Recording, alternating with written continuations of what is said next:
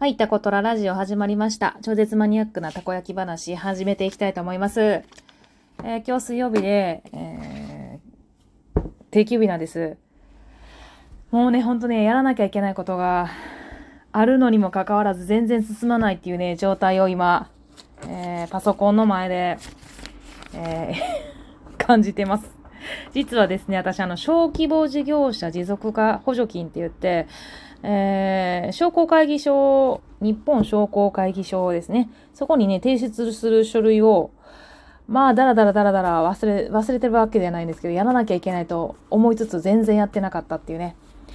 っていうことでして、ほんまはね、3月の31日、前回第1回受付が31日で、次が、えっと、6月5日っていうことで、えー、余裕を持ってね、提出しなきゃいけないのを、今やってるっていうことなんですよ。で、まあ、本当に書類が難しすぎて、ほっともう、大変。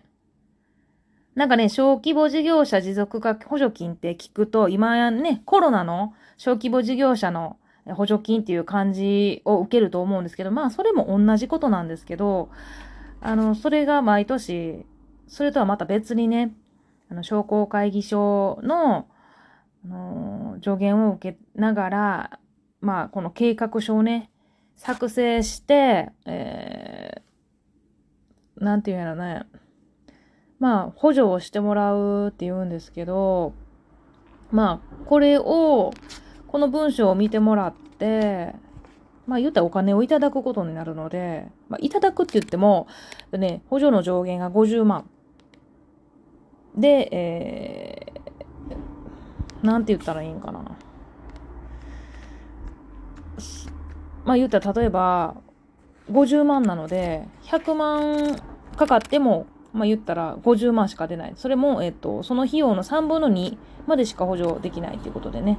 だいたい70万から80万ぐらいの、えっと、補助を出すと、だいたい50万ぐらいマックスでもらえるんじゃないかなっていう感じですね。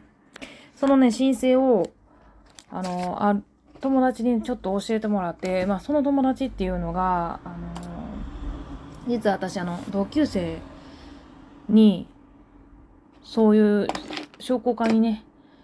通じてる男の子がいるんですけど、男の子ってもう男性がいるんですけど、で、もう、このね、提出用の書類を見たときに、いや、これどう書いてどうしたら私お金を借りたことがないんですよね。あの、そういう書類を書いて。多分事業計画とかもこういう感じやと思うんですけど、どうやって書いたらいいかわからなくって、もうね、考えてるよりも、その得意な子にお願いするっていうかね、助けてくれっていうのをね、え言いました。実はね、その同級生は中学校の同級生なんですけど、えっと、うちのね、タコトラの近くで、えー、美容室、まあ、えっ、ー、とね、床屋さんやね、を経営してる男の人ですね。えー、何をやってるかっていうと、まあ、床屋さんなんでね、あの髪の毛切るっていうこともありますけど、どちらかというとね、その、うん、美容の方にすごい力を入れてて、お顔剃りってわかりますか？あのー、顔、顔剃りね。あれすごいしてもらうと気持ちいいし、お肌の調子良くなりますよね。お化粧のりとかも。それをね、あの、言ったらちょっとブライダルに特化したりとか、まあ女性にすごい特化した、男性っていうよりも女性に特化した、あのお顔剃りっていうのと、まあ床屋さんの髪の毛を切るっていうのとね、どちらもね、その、こうなんていうんですか、一緒にこう発展させてってる、あの、経営者の人ですね。小学校の頃はもう喋ったことってほとんどなくって、なんか面白い、最近すごく面白いんですけど、ほとんど喋ったことのない同級生と最近すごく仲がいい。なんか、あの、多分相手も思ってるかもしれないんですけど、もっと早く、えっ、ー、と、話したらよかったねっていう話を毎回しますね。あのー、ちょっとまたね、今、小規模事業者持続化補助金の話から少しずれるんですけど、なんか、たの、なんていうんですか、楽しいっていうよりも、人生ってどこでどうなるかわからんなっていうのはすごい感じますね。あの、回り回って今同級生の子と中学校のねすごい仲が良くって月1回会ったりとかあのまあタコトラし始めてタコトラにね食べに来てくれる同級生の子とかもなんかすごいいてでそれもなんかこうまた別枠で仲良くなっていくっていうんですかねなんかそういうなんかなんていうの？いい連鎖が生まれてる。特に全然喋ったことのない同級生の子と、こう、今に、この44になって、今になって、なんか昔のこととか今のことを語り合えるっていう人がいるってめっちゃいいですね。ちょっと話がずれたので戻しますわ。で、そのね、男の子がすごいあの、そういうのに、えー、が得意なんです。文章作ったりとかするのが得意なんだと思います。あのね、中学校の時はそんな風に全然思ってなくて、なんかなよってしとんなんてごめんな。なよってしとるっていうよりも、なんか、うーん、活発に動いてる子ではなかったんですよね。おん、多分。それぐらい記憶がないぐらい、その喋ったことない。でもその子にちょっと、あの、Facebook で繋がってたりとか、あの、大人なんていうか、ほんまもうここ1、2年たことらするぐらいからすごいなんかこう仲良くしてくれてってとても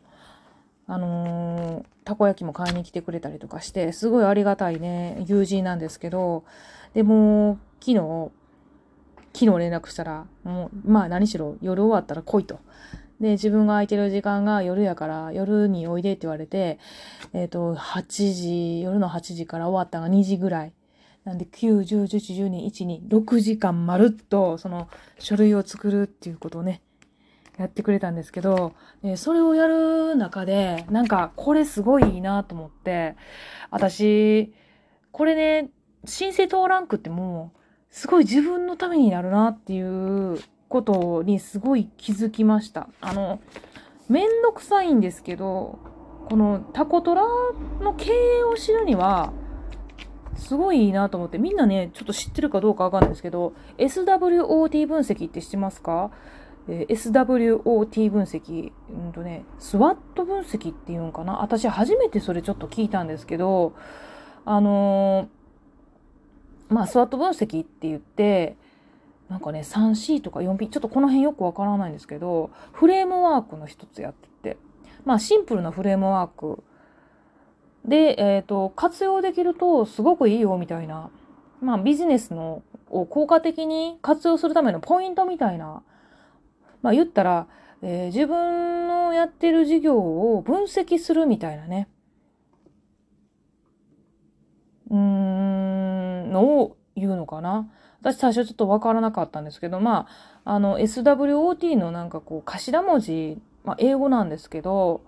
まあ、強み、弱み、機会、脅威って言って、ストロング、これなんていうの？もう、ウィックネスかな。で、オプ、オプ、オプ、オ ポトトロでいいごめん、もう読めやんでいいや。で、スウォット分析って言ってた。スワットじゃないや。スウォットって書いてあるや。うーん、なんかみんな知ってる人いますか私多分なんか戦略とかビジネス機会を導き出すみたいな。で、それをこういろいろ出していって、それを文章に載せていけばいいみたいなね、ことをよあの教えてくれて、まずそこをやることからあの始まったんですけど、いや、なんか、ただでも、あ、これっていつも考えてたことを、まあ、アウトプットしたみたいなね、